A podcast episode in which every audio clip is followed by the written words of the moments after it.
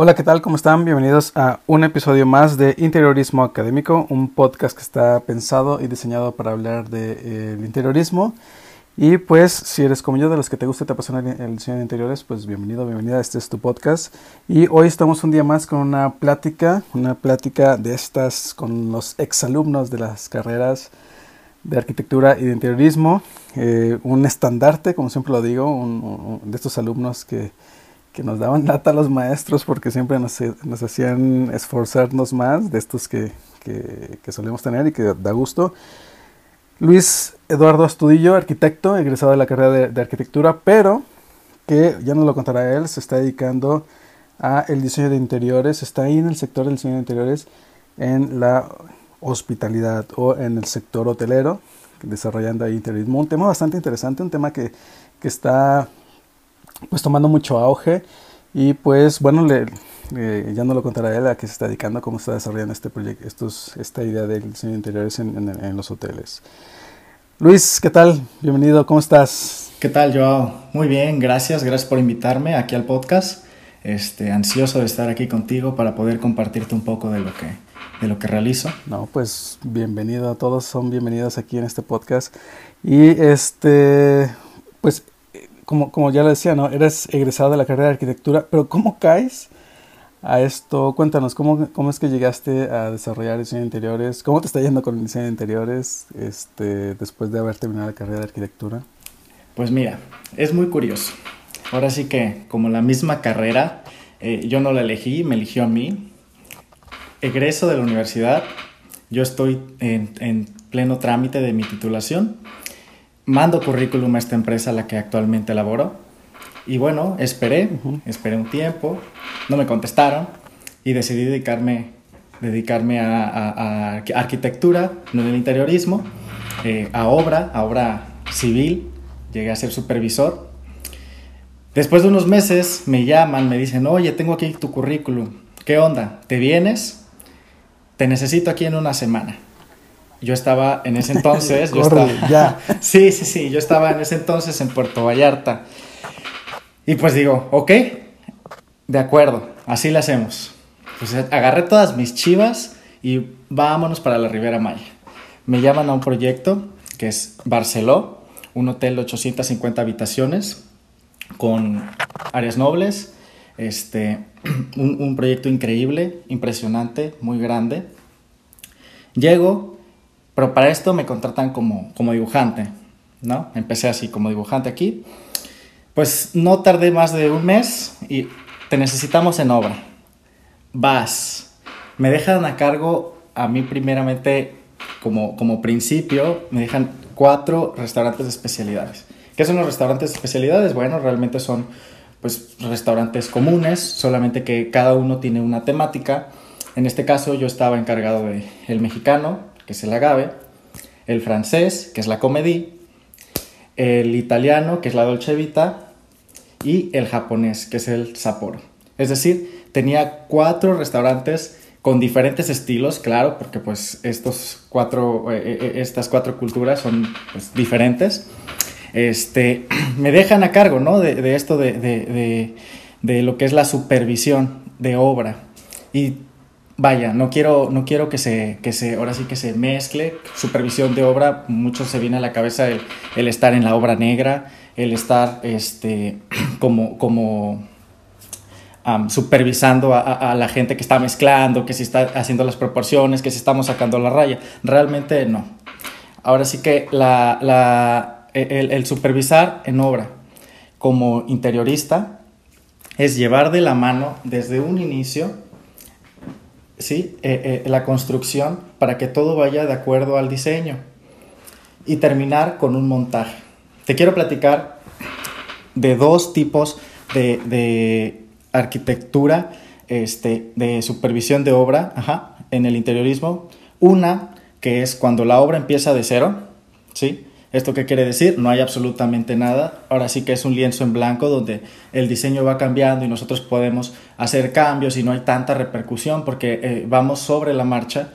Y otra forma que es eh, una remodelación, cuando se hace remodelación eh, en la arquitectura, que realmente pues ya tenemos una arquitectura establecida, realmente cambios grandes ya no se van a hacer porque nos delimitan este, estas, ah, las estructuras que ya no son, son estructuras, instalaciones que nos dejan poco, poco, poco margen. ¿no? Muchas veces yo, a veces me preguntan cuál es la diferencia entre diseño de interiores y decoración y creo que lo acabas de explicar, ¿no? La, la primera opción, la, la, que dices, o la, o la primera modalidad es cuando comienzas de, de, cero o puedes participar desde el proceso cero, ¿no? Desde que se comienza el proyecto y puedes ajustar eh, ventanas, puertas, alturas, eh, orientaciones y que ese es el diseño de interiores, ¿no? Pero cuando ya llegas a un proyecto donde ya está eh, construido y solo hay que cambiar el concepto, esa es más bien la decoración, ¿no? Cuando ya solamente de, te dedicas a algo como más con, limitaciones porque pues ya está todo construido, ¿no? Sí, justamente. Bueno, yo trabajo en un despacho que se llama Interarc. Somos un despacho de interiorismo este, multidisciplinario, el cual se dedica a ambas cosas, ¿sabes? Hemos tenido proyectos que empezamos desde cero y somos partícipes en el diseño, en la arquitectura y también hemos trabajado este tipo de remodelaciones que son proyectos igual de complejos ambas, ambos eh, vértices tienen su complejidad. Actualmente, por ejemplo, estamos eh, remodelando un hotel este, que ya tiene muchos años construido, realmente la estructura es, es, muy vieja. Y eh, yo hoy me llevé una sorpresa porque estos días estamos justamente en montaje, en, en montaje de una habitación muestra que ahora sí que el montaje es como que la cerecita del pastel de todo el proceso de, de, del diseño, que, que, empezamos desde el diseño hasta la ejecución de obra y ya el, el, el, tema del montaje pues es lo último, ¿no? Es como, como vestirlo. Y, y a mí me tocó ver, ver el hotel en operación, me tocó ver el hotel desmontado y ahorita se está trabajando en otras áreas, pero precisamente en esta habitación muestra, que una habitación muestra sirve para, para hacer, ahora sí que la muestra principal, en esta es como una maqueta uno a uno, ¿sabes? Donde puedes hacer como cambios. Word, ¿no? Ándale, perfecto. Donde, donde puedes hacer cambios, se puede, o sea, la, la ven los clientes, los inversionistas, eh, los diseñadores, y, y todavía puede tener cambio para arrancar todas las demás habitaciones, ¿sí? Eh, bueno, ahora estamos en el montaje de la, de la, habitación muestra de este hotel y wow, o sea, es, es increíble lo que, lo que el interiorismo puede hacer realmente este, con, los espacios, ¿no? Pues la, y, y, es un reto, un, reto diferente, ¿no? A, la arquitectura, la verdad que sí está muy interesante, sobre todo eso de causar sensaciones en las personas cuando están habitando ese espacio, ¿no?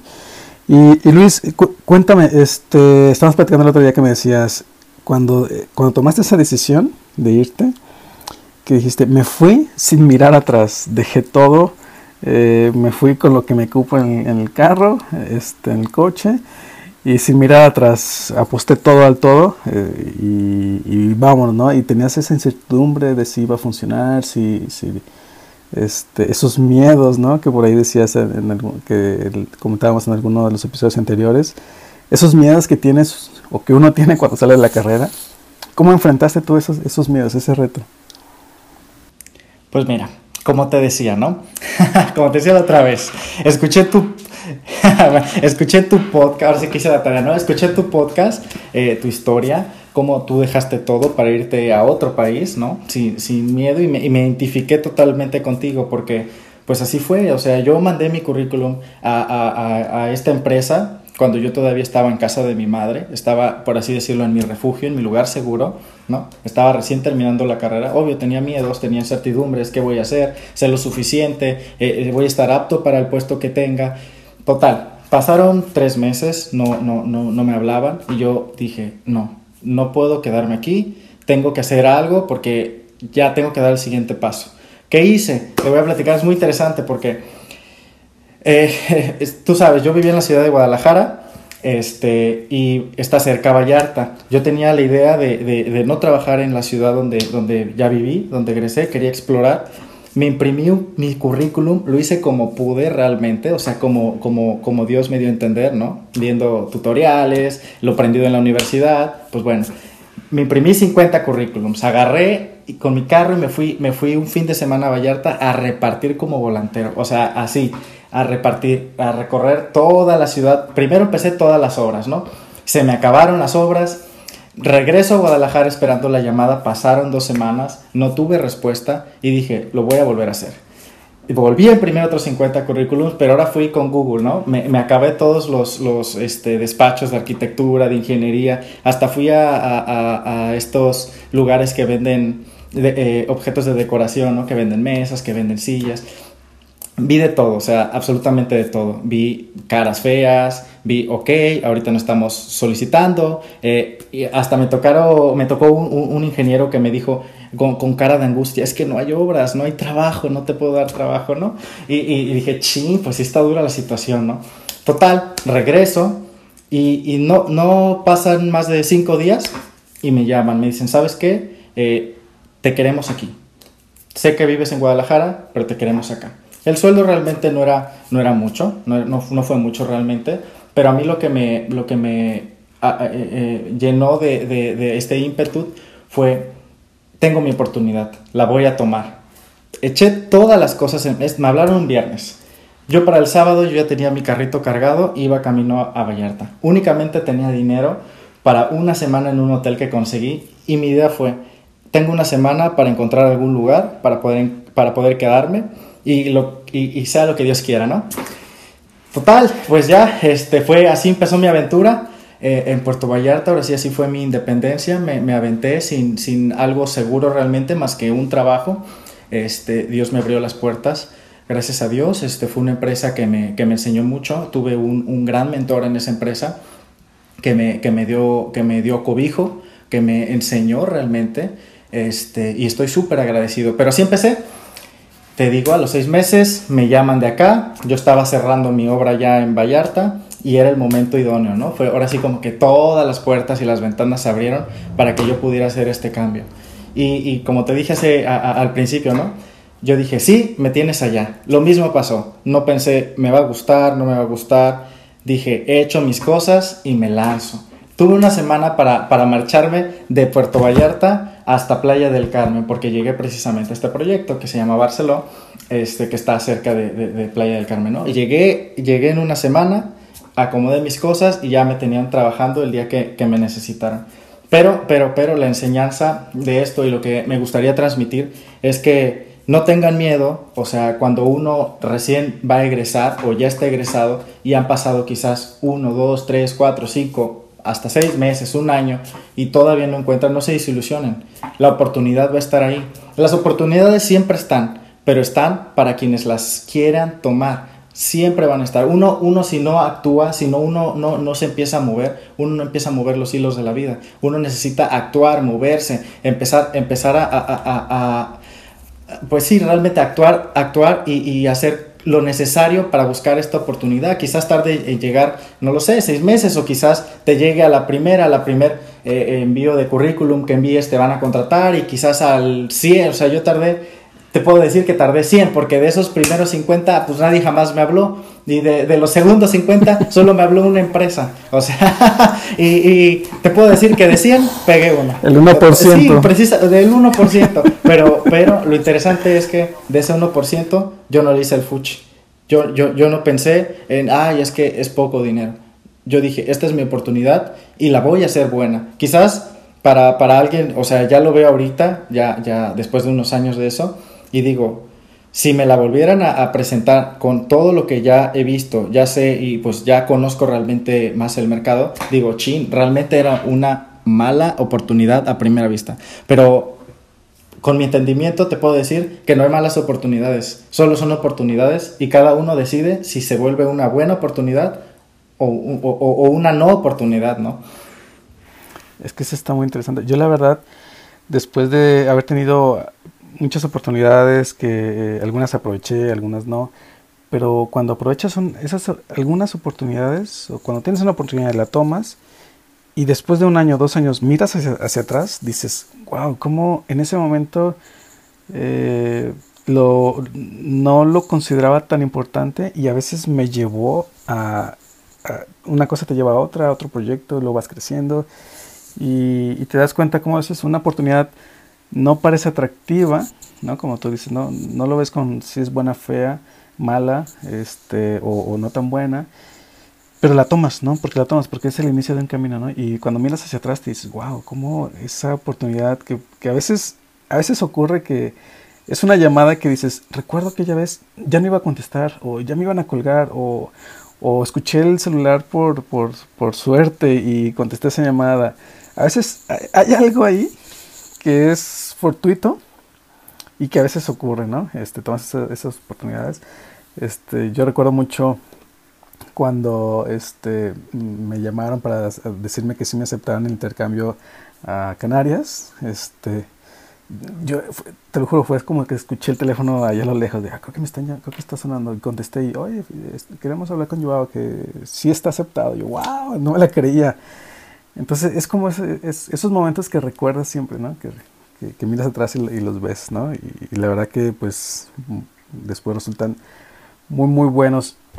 y Luis, entonces, ¿cómo, ¿cómo estás desarrollando este diseño de interiores? Cuéntanos, ¿cómo ves este, todo el proceso creativo?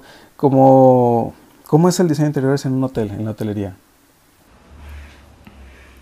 Mira, es muy interesante. Ahí te va. En el despacho tenemos diferentes áreas, ¿no? Tenemos el área de, diseño, ya que va desde, desde, el área conceptual, ya donde se, se reúnen generalmente la diseñadora CEO ¿no? de, de, esta empresa con los gerentes de, de, los equipos de trabajo, donde se saca un concepto, se busca un concepto ya sea referente, generalmente referente a, la área, al lugar o en pláticas con clientes, se genera un concepto y este concepto se va decodificando, se va sacando el código de cada de, de, de, este concepto, ¿no? a través de él se sacan colores, se sacan materiales, se busca siempre que hagan check, ¿no? Que se comuniquen. Casi siempre, eso, eso es, es, creo que es vital, o sea, es vital en el diseño de interiores, que, que cuando estés en un espacio, ya los muebles, los materiales, los colores, las luces se tienen que comunicar entre sí, ¿sabes? Puedes tener una mesita de noche que puede hacer, que, que, que, puede hacer juego, que, tiene que hacer juego realmente con, con la luz, o sea, se comunican, dices, ah, ves la luz, ves los tonos, la tonalidad de la madera y dices, oye, esto, esto tiene, tiene sentido, ¿no? O sea, se, se hablan la cama con la mesa de noche, con, con las mesas altas, ¿sabes? O sea, vaya, tiene que haber una conexión entre, entre, entre todo el espacio, ¿no? Entre, entre el mobiliario, entre los acabados. Bueno, esto es el principio, ¿no? Se empieza, se, empieza el diseño, se empieza, se empieza la conceptualización, perdón, se empieza el diseño, se prosigue el diseño, se presentan a los clientes, eh, el cliente va dando visto bueno, se empiezan con, con, plantas conceptuales, este, se va dando visto bueno, se va, se va formando la arquitectura y llega el punto eh, en el que se empiezan los detalles, ¿no? De ahí, digo, de esto te lo resumo súper breve porque realmente yo me dedico a la ejecución, ¿no? ¿Qué quiero decir con ejecución? Tengo que supervisar a las diferentes disciplinas para que todo esté perfecto al momento del montaje. ¿Sabes? Que es, que es lo último, ¿no? Bueno, te platico entonces, cuando ya, ya se decide el, el, diseño, ya está el proyecto aprobado por el cliente, ya se desarrollaron los detalles, los planos, todo el proyecto ejecutivo, viene para mi lado, ¿no?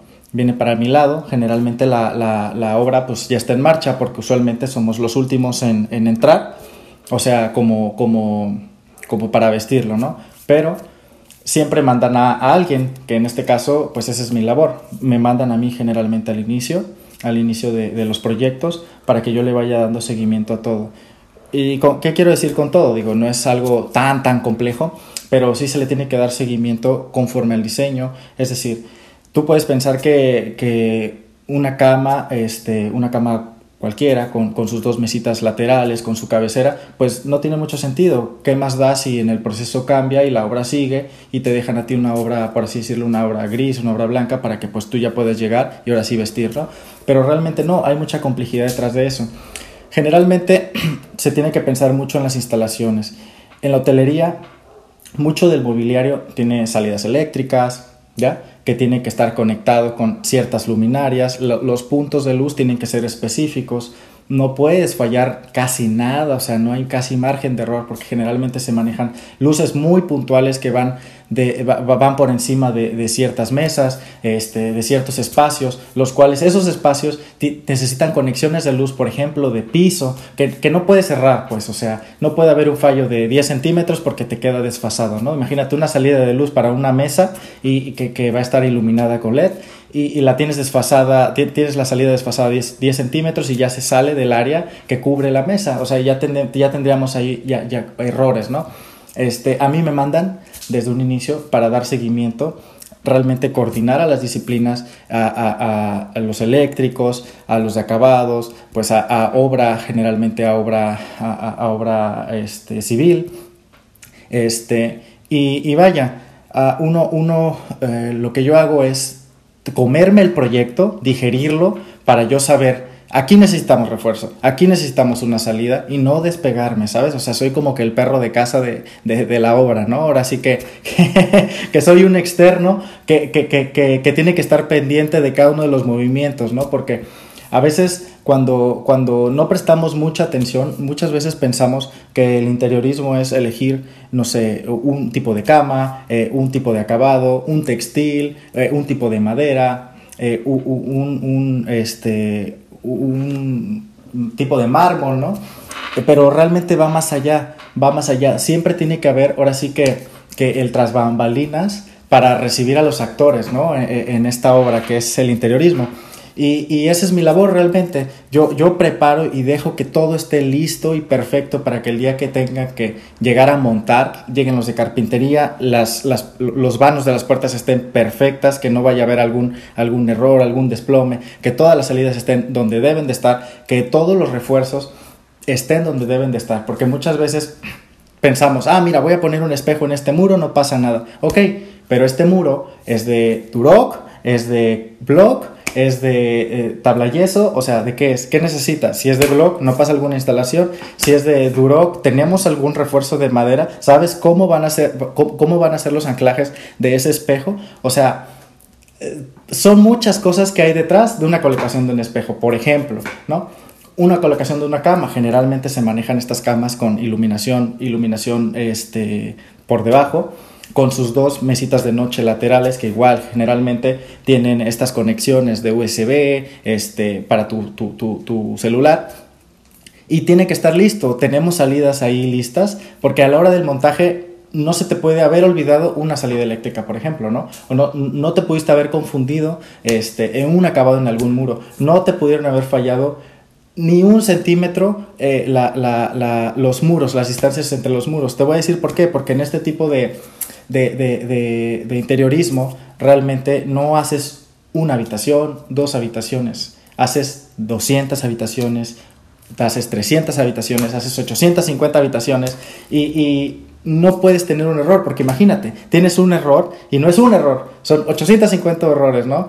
O, 500 errores, o sea, y, no es un peso, o sea, son, es mucho dinero. Sí me explico la importancia de, de tener todo bien controlado antes de lo que generalmente es más, más atractivo, ¿no? Que es ya cuando estás decidiendo, este, eh, ahora sí que, que, los detalles finales, ¿no? De, cuando ya llega el mueble, que, que se ve bonito así, que, se ve bonito así, pero, pero cuando, cuando, empiezas a poner las amenidades, que es lo último, ¿no?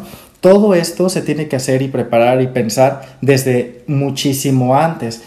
Por ejemplo, cuando el diseño está aprobado, se empieza la fabricación de muebles, ¿no? Y esto te estoy hablando tres, cuatro meses antes de la llegada a los muebles. ¿Por qué? Porque los muebles eh, se fabrican, se terminan y se tienen que llegar a montar. Porque no, no, hay, no hay espacio donde, o sea, generaría un costo realmente, ¿no? O sea, todo es al calor. Realmente no puede haber tantos errores porque hay pérdidas, ¿no? Y como te digo, no es una sola pérdida, son, estamos hablando de cientos, ¿no? Y, esa es la, importancia vital y la cual mi puesto, eh, eh, el cual es, es dejar todo listo, todo preparado para que haya cero errores o si hay uno o dos, sean los mínimos errores, este, para, para ahora sí que todo quede perfecto, ¿no? Y se, y se culmine un proyecto interior. Y para eso decías, ¿no? A veces es muy importante ese montaje de la, de la habitación muestra, ¿no? O la maqueta, ¿no? Por así decirlo, ¿no? Para a lo mejor ahí detectar errores de montaje que después ya se corrijan, ¿no? Para cuando se van a montar las 850 habitaciones, ¿no? Sí, mira, eso es súper importante. Muchas veces uno puede pensar, no, pues que es innecesario porque tenemos planos, tenemos renders, este, tenemos bocetos, no lo sé. Pero realmente, a través de mi experiencia, yo he dicho que, que, nada es como estar en el espacio, sentirlo y vivirlo. Porque muchas veces el plano te puede engañar, te puede dar sensaciones falsas, ¿no? A menos que lo tengas súper dominado, que seas un, un este, arquitecto de estos súper reconocidos, ¿no? Que ya tienen años y años trabajando, que quizás ya en su mente pues ya lo tengan muy dominado. Pero realmente la realidad pues no es así. Este, el plano engaña, los renders son muy mentirosos, o sea, de verdad te lo digo. Lo que yo hago mucho y a mí me gusta hacer, o sea, y, esto lo aprendí eh, cuando llegué acá en una obra, este, teníamos un director de obra muy, muy bueno español, que a él lo que le gustaba era, ya teníamos la arquitectura, ¿no? Ya teníamos la, la, obra gris, ¿no? Eh, aún así estaba trabajando y lo que él nos pedía era que trazáramos en sitio con topógrafo, obviamente, ¿no? Trazar en sitio nuestros mobiliarios, ¿sabes? Las mesas, este, las sillas, las barras, todo lo que no ha llegado y va a llegar después, pero ya tenemos el espacio y él lo necesitaba trazado en el piso, ¿no? Ahora sí que, que, un, un, AutoCAD 1.1, eh, ¿no? Eh, nos hacía hacer eso, de verdad, nos hacía hacer eso y de verdad que eso me enseñó mucho porque no vieras tú cuántas cosas que en plano estaban perfectas, que, en render estaban perfecto, que ya, lo, ya habían pasado por muchas manos, muchos ojos, pero ya en la realidad no se sentía igual. Había, había cambios que se hacían a tiempo, o sea, durante la obra. Y eso, eso es súper importante, de verdad. Este, invito a, a, todos los arquitectos interioristas que nos están escuchando que, que, siempre estudien muy bien su espacio, si pueden, visítenlo, si la obra está en proceso, vayan, Créanme que en obra puede pasar muchísimas cosas si uno no está, o uno, no, uno desde el despacho no se puede enterar, si no uno no está presente, si uno no va, si no conoce el lugar, este, porque cuando ya estás en el lugar te transmite, te transmite algo que ni el plano, ni los dibujos, ni los renders te lo transmiten, ¿no? E, es como que esta, esta, e, este sentido extra, ¿no? Que, que tenemos nosotros los diseñadores al estar al espacio, al vivirlo, al sentirlo. Cuando tú ves trazada, no lo sé, una mesa con sus sillas, tú lo ves trazado en el piso, sientes, ¿no? La profundidad, dices, oye, ¿sabes qué? Está muy apretada, no puede ir a esta mesa, voy a cambiar de mesa. O, la, voy a, o, la voy a reubicar, voy a reubicar el layout, ¿no? Este, es súper, súper, súper importante y no hay que restarle valor a, lo previo de, ir a, la obra, a cuidar su, su ahora sí que su, su lugar de trabajo, ¿no? Y, bueno, pues este, yo quiero invitar a que no, tengan, no, le tengan miedo a la obra, porque realmente no es como a veces nos las pintan, ¿no? Que es un lugar hostil donde los trabajadores nomás están viendo en qué las riegas, este, donde van a ser groseros. O sea, no, para nada. Uno, uno con humildad puede aprender absolutamente de todos. Eh, yo creo que, que la obra es la mejor escuela, inclusive que la universidad. Aprendes, de verdad, tienes tantos maestros, ¿sabes? Yo, creo mucho, Joao, en la comunicación efectiva, ¿sabes? Muchas de las cosas se pueden resolver dialogando, ¿no? A veces tú puedes no saber algo, pero está bien, mm, está bien que no, no sepas todo, ¿no? O sea, pero para eso tienes un equipo de trabajo que quizás alguien más sí lo sepa, sí lo sepa hacer, ¿no? Y puedas aprender de esta persona. A mí, a mí lo que me gusta mucho es cuando llego a las obras, pues me presento, observo lo que hacen, y cuando yo veo algo, que un proceso, no lo sé, quizás a veces yo estoy de chismoso, ¿no? están, están haciendo algo que pues no me compete y realmente me es irrelevante en ese momento, pero yo me acerco y yo no lo he visto, yo pregunto, oye, ¿qué estás haciendo? ¿Cómo lo estás haciendo? No, pues mire, ¿no? Eh, eh, ahora sí que, que, que de las 100 veces que he preguntado, 99% me, me, me, han contestado de buena gana porque la gente pues entusiasma que, que te fijes en su trabajo, ¿no? que, que eh, se sienten bien cuando les admira su trabajo, cuando hacen bien las cosas, les preguntas cómo lo hacen y te lo dicen, te lo dicen sin ningún problema este, y tú aprendes. Es importante este, tener esta sencillez y esta humildad para con todos, ya sea ingeniero, arquitecto, este, maestros, chalanes. Créeme que de todos, Joao, vas a aprender siempre algo. Las mejores lecciones que he tenido en obra han sido de gente de obra. O sea, realmente a mí eh, eh, yo, yo cuando pisé la obra por primera vez, pues realmente no, no, ahora sí que, que, que, que la universidad pues te enseña muchas cosas, pero hay cosas que, que, solo se aprenden en la práctica, ¿no? Y, muchos maestros albañiles fueron mis, mis mentores, ¿no? E, ellos me, me, enseñaron a ver, a revisar, a, a saber cosas que, que, pues, para el ojo de un experto, de un recién egresado, pues, pasaba totalmente desapercibido. Y, y bueno, pues esa es mi invitación, que, que no tengan miedo, que, que, se acerquen a la obra, rimen, se pregunten, no tengan miedo en preguntar, o sea, na, ahora sí que, que, que, nadie te va a juzgar si, si tú preguntas, ¿no? Es mejor preguntar a tiempo que tener un error a, a, a consecuencia de no haber preguntado, ¿no? De no haber sabido. Y, y, bueno, pues este, e, eso te quería compartir, Joao, acerca de, de, de, la obra. La verdad que está muy, muy interesante, es todo un, toda una vida. y como dices, ¿no? Siempre se va aprendiendo. Y ya por último, te, te quisiera hacer como una pregunta, eh, bueno, que nos platicaras más bien, ¿dónde el proceso creativo, ¿cómo, ¿dónde queda ese proceso creativo? ¿Cómo materializan el proceso creativo de, del proyecto? Que tú lo dices en el render, que el render miente, yo, también siempre lo digo, los render mienten. Del plano a ese trabajo, a ese montaje terminado, que creo que es como eh, cómo ligar ese proyecto o ese proceso creativo al, al, montaje final. ¿Cómo, ¿Dónde queda ese proceso creativo con ustedes? Cuando, cuando el proyecto está aprobado, ¿sabes? Se, se, se, está, se piden, se piden a, a, ahora sí que a todos nuestros proveedores eh, muestras. Tenemos un catálogo increíble de muestras en, en, nuestro despacho y cuando no los tenemos, pues los pedimos. Creamos por proyecto, ahora sí que tenemos yo, yo, yo, le llamo la cajita negra, ¿no? Porque usualmente siempre son cajitas negras. la cajita negra del terror, ¿no? Este, ahí guardamos, ahora sí que, que, que todas las muestras, tenemos eh, desde todos los mármoles que usamos, todos los, todo, absolutamente todos los textiles, todas las maderas, este, si tenemos algún, algún material eh, eh, diferente, ¿no? Que, que, que, tengamos, siempre pedimos una muestra.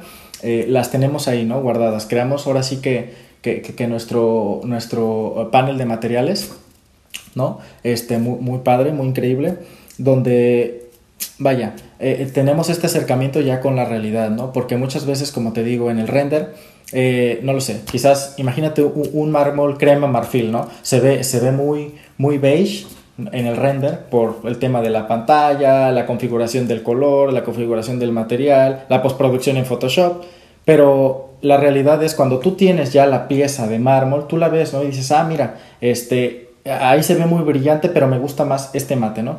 Entonces, eh, lo materializamos, lo materializamos en esa cajita, tenemos ahora sí que un pedacito del proyecto con nosotros, ¿sí? Y, y, le damos ahora sí checklist, a, a, le damos el visto bueno a, a todo, to, ahora sí que la piel de nuestro proyecto, ¿no? Y sí, eh, el, render puede, vaya, puede, y, eh, no quiero que, se confunda se malinterprete mis palabras con decir que el render miente, porque es, ahora sí que un render es una, e, es el mayor acercamiento a la realidad a través de, de, de un software, ¿no? Este, tenemos la realidad en 3D, a diferencia de un plano que es en 2D, se te pueden escapar, porque igual en el render pues puedes ver cosas que, que puede haber, pero, pero, es muy importante tener en cuenta el tema de la, de la luz en nuestro proyecto. De verdad que es algo que nos lo repiten en la escuela miles de veces y nos lo dicen, es básico, es básico, la luz es básica. Mira, no es tan básica, o sea, sí es básica tenerla en cuenta, pero no es tan sencillo, pues no hay que confundir básico con sencillo. Realmente eh, la luz en nuestros proyectos es súper importante y un factor muy importante eh, eh, este, que, que, le da el, el, el ¿cómo se dice? Mm, la estocada. El listo bueno, ajá, sí, la estocada. Sí, sí, sí, se me fue, se me fue la palabra. Sí, quería decir algo acá muy impresionante, ¿no? La, la estocada, porque porque eh, tienes que comprender tu espacio, ¿no? Si vas a tener luz natural o si vas a tener luz artificial. Cuando tenemos luz artificial, por ejemplo, se hace un estudio, un estudio de luz, ¿no? Se contrata a una empresa externa para que nos haga un estudio de luz para el espacio que, se adecue mejor a nuestro proyecto, a lo que nosotros queremos transmitir, vaya, para no dejar que, que, el render sea algo ficticio, ¿no? Porque muchas veces cuando, bueno, yo como, como en alguna vez fui estudiante y como arquitecto hoy en día, casi no lo hago, pero lo llegué a hacer mucho, el, cuando nosotros renderizamos siempre queremos que nuestra imagen se vea impecable, ¿no? O sea, que la luz sea la mejor, de dónde salga quién sabe, pero que se vea increíble y muchas veces pues pasa eso. Eh, el render es pues para vender, para, para vender tu idea y, la dejamos así, ¿no? Se, se deja impecable, pero, pero a veces la, la, vida real es muy, muy diferente con, con un software, ¿no? O sea, tienes que tener en cuenta muchísimas cosas. Los materiales yo te puedo asegurar que, los materiales cambian absolutamente y totalmente con, la luz, ¿no? Con, el tipo de luz. Y, bueno, este, por eso es que te digo que es muy, muy importante que cuando nosotros ya llevamos todo este diseño, que es en papel, ya sea planos, ya sea renders, ya sea bocetos a mano, este, lo llevamos a la realidad poco a poco con estas muestras, vaya, este, vamos, vamos viendo cómo de a poco se va materializando todo, ¿no? y después se completa con esto que te digo. A mí me gusta tener en obra esta cajita, esta cajita de materiales, ¿no? Generalmente los materiales que voy a tener en muros, voy a tener en barras, voy a tener en, mesas, porque, ¿por qué? Porque juega un papel muy importante. A mí me gusta presentarlos en los lugares donde van a estar, ¿no? Para ver si se ve bien, no se ve bien, este, si hace juego, no hace juego con esto que te digo de la luz, ¿no? Y es ahí donde yo creo, contestando tu pregunta, es ahí donde, donde todo esto que, que, que, que es proyecto se transforma un poquito en la realidad y ya lo estás juntando con este proceso de obra, donde ya vas viendo. Y si hay algo que no te gusta, precisamente para eso, para eso está uno, ¿no? Para eso está uno antes de porque lo puedes cambiar, o sea, para eso es una habitación muestra, ¿no? Lo puedes cambiar y, y bueno, y ya se, eso se refleja en el, en el resultado final, porque créeme que cuando tú ves, tú has ido a hoteles, me imagino, ya sea aquí en México, en otro país, has ido a hoteles, uno, uno, bueno, a mí me gusta sinceramente apreciar este, la arquitectura del lugar, el interiorismo del lugar y pienso, ¿no? ¿Cómo lograron esto? Y, a veces uno piensa que pues es sencillo, ¿no? O sea, uno pasa por alto demasiadas cosas, muchos detallitos, ¿no? Desde el cortinero que está, que está incrustado en el, en el, en el plafón, este, desde las luces escondidas que tienen los muebles estos, este, muchas cosas las, las, pasamos por alto, pero, pero a mí me gusta observar y analizar cuánto es que tardó eh, eh, eh, la empresa que, diseñó, la empresa que ejecutó en llegar a este resultado. Porque detrás de, lo que tú ya ves como cliente, como usuario, hay muchas pruebas antes, ¿sabes? Y, contestando tu pregunta ahora sí, es, es eso, ¿no? estas pruebas, estas pruebas en, en, vivo, en físico, más allá de los renders, son las que eh, uno como, como interiorista va viendo cómo se va materializando tu idea, tu, tu, diseño, ¿no? Este, pues eso, eso realmente es muy, muy, padre ver ver, este proceso. Te lo digo porque pues a mí me toca eh, desde espectador, desde el momento de, la conceptualización, me, toca ver estas láminas de presentación increíbles que hace este equipo de, diseño, súper increíbles. Este, me toca ver el proceso de los planos, me toca ayudar a mí también a, dibujar detalles, a, a, dibujar este, lo que haga falta. Y pues me hace feliz porque cuando yo llego a la obra, que no hay absolutamente nada, yo ya tengo muy digerido el proyecto y voy viendo cómo poco a poco se va vistiendo, poco a poco, a poco a poco. Y, cuando ahora sí llega el día del montaje, es como de, wow, o sea, es como un sueño, ¿no? Dices, o sea, yo te vi nacer, ¿no? O sea, yo, yo, yo, soy, yo soy la enfermera que lleva al bebé recién nacido a, a, los brazos de la madre, ¿no? Porque, porque yo estuve ahí, ¿no? Digo, ah, yo fui parte de esto, porque estuve desde cero hasta la culminación final, ¿no? Y, bueno, eso, espero haber respondido tu pregunta y no haber papaloteado demasiado. No, sí, la verdad que está... No, y es, es que es muy, muy interesante y de hecho es un, proceso muy complejo, ¿no? Muchas veces este, cree, uno cuando estamos estudiando creemos que cuando llegamos a hacer el render ya es el punto final, ya terminamos el proyecto. Y creo que es ahí cuando empiezan a hacer el verdadero proyecto, ¿no? Ya lo dices tú, desde la selección de materiales correcta, este, sentirlo, palparlo, ver cómo, cómo, cómo este, ese material reacciona a la luz natural, ¿no? Me recuerda algo que decía, que dijo eh, Frank Gehry, ¿no? Cuando elige el titanium para recubrir el Guggenheim de Bilbao, que dice, es que ese, ese material era el que me gustaba para era el material perfecto para que reflejara la luz del sol de Bilbao, ¿no? Ese sol rojizo de Bilbao. Entonces, y en eso, en eso también eh, influye mucho, ¿no? Que elijas su material. A lo mejor te puede gustar y ya cuando lo pones debajo de la luz es diferente, ¿no? Tu percepción. Y, la verdad que, este, qué bueno, la verdad que me, me, da gusto. Y es un proceso bastante complejo. Todo tu, todo tu labor en este mundo de, de, de la hostelería. Y la verdad que te quiero felicitar. Eres un, eh, creo que un alumno, ya, bueno, ya no alumno, ya eres. Dicen, dicen que, que, los alumnos somos alumnos hasta el día de, la muerte, ¿no? Ahora sí que, no, de verdad, de verdad, no, no, no es porque estoy platicando aquí contigo, pero yo realmente como profesor te recuerdo, te recuerdo muy bien, o sea, siempre te, te llevo en la mente, ¿no? Ah, de buena manera, porque fuiste un gran profesor, de verdad, de esos que tú, Tú, tú, me, tú, me... no, déjame quemarte, ¿no? Tú me presentaste como de estos alumnos que siempre están moliendo al maestro, pero tú también eras de esos profesores que exigían al alumno, ¿no? Que, que, que sacabas canas verdes a, a, un alumno que está chiqueado, ¿no? Por, este, por, por, por las universidades, ¿no? De que, que quieren lo fácil y tú nos, nos provocabas el reto, ¿no? Yo, yo recuerdo bien el día de mi tesis, ¿no? Que tú me lanzaste un reto ahí, ahí fuerte con mi, con mi tesis cuando yo estaba con el diseño recientemente, que había elegido mi tema.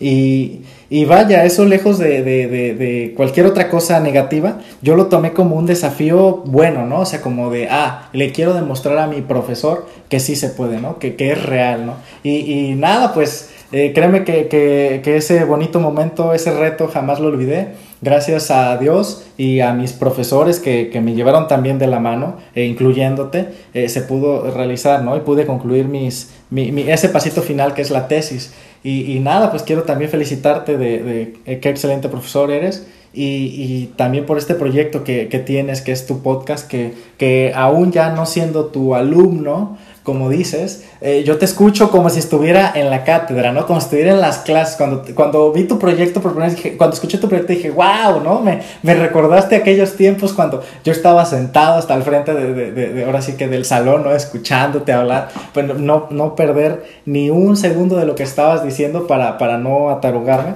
Y bueno, me, me, me hiciste eh, ahora sí que, que sentirme así, ¿no? Este, otra vez alumno.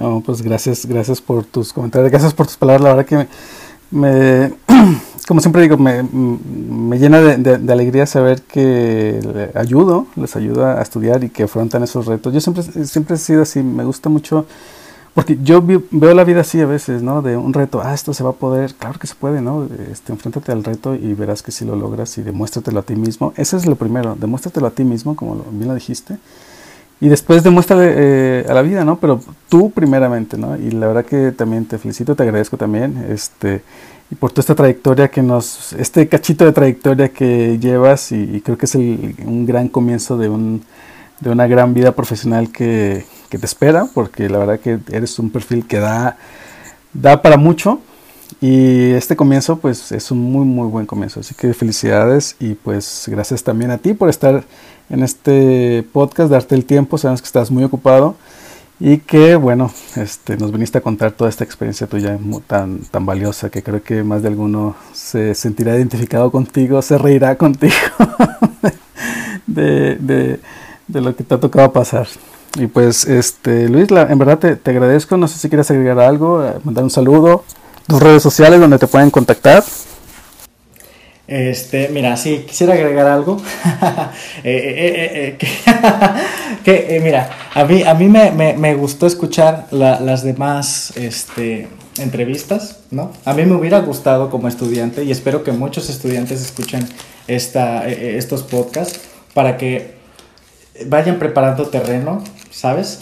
Se vayan preparando mentalmente, no tengan miedo, no tengan miedo que el que pasa después de porque algo va a pasar, solo es activarse, hacerlo, tomar el primer paso, ¿no? Ahora sí que cuando tú das el primer paso, la vida es, es una cuesta gigante, ¿no? Ahora sí que, que, que ya nada te detiene, ¿no? O sea, va, a venir, quizás vengan problemas, este, pero se van a resolver. Ya estando en el trote, todo, todo, todo va a tener una solución. Ahora sí que no tengan miedo a, a, a, salir a buscar su destino, a salir a buscar el trabajo deseado. Ahí está, está esperándote. O sea, tienes que salir y buscarlo.